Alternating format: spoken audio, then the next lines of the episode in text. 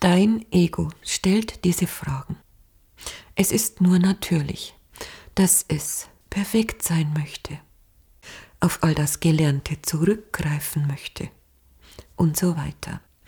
Wenn du jetzt aber weißt, dass alles Sinnhaftigkeit besitzt, wenn du es aus der Perspektive deines wahren Selbstes betrachtest, dann gibt es auch hinter dieser Eigenartigkeit eine Sinnhaftigkeit. Es geht nicht darum, dass du die Details deiner Ausbildungen und Fortbildungen greifbar hast. Alles Wichtige hast du integriert und alles Übrige darf durch das Gittermaschennetz deiner Erinnerung fallen. Es ist nicht mehr wichtig.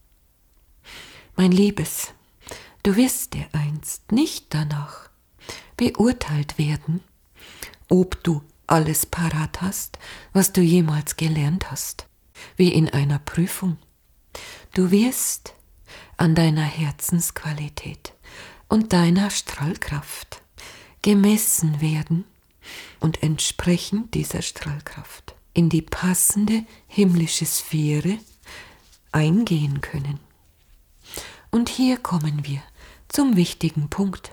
Es spielt keine Rolle, was du dir merken kannst und was nicht.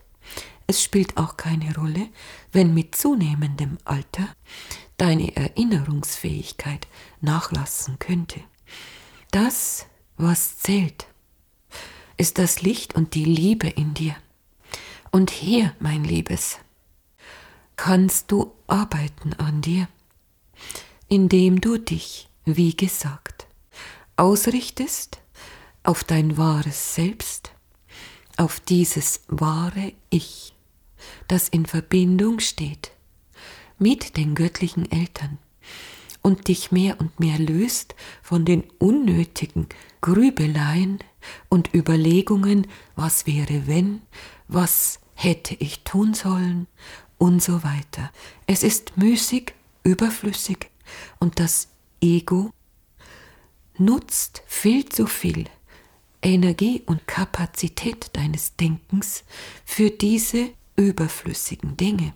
Nutze deinen Verstand und konzentriere dich auf deine Gegenwart.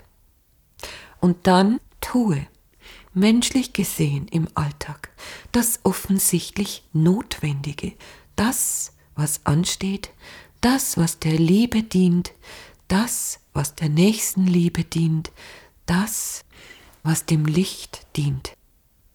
Dann agierst du auf physischer Ebene im Einklang mit dem göttlichen Plan.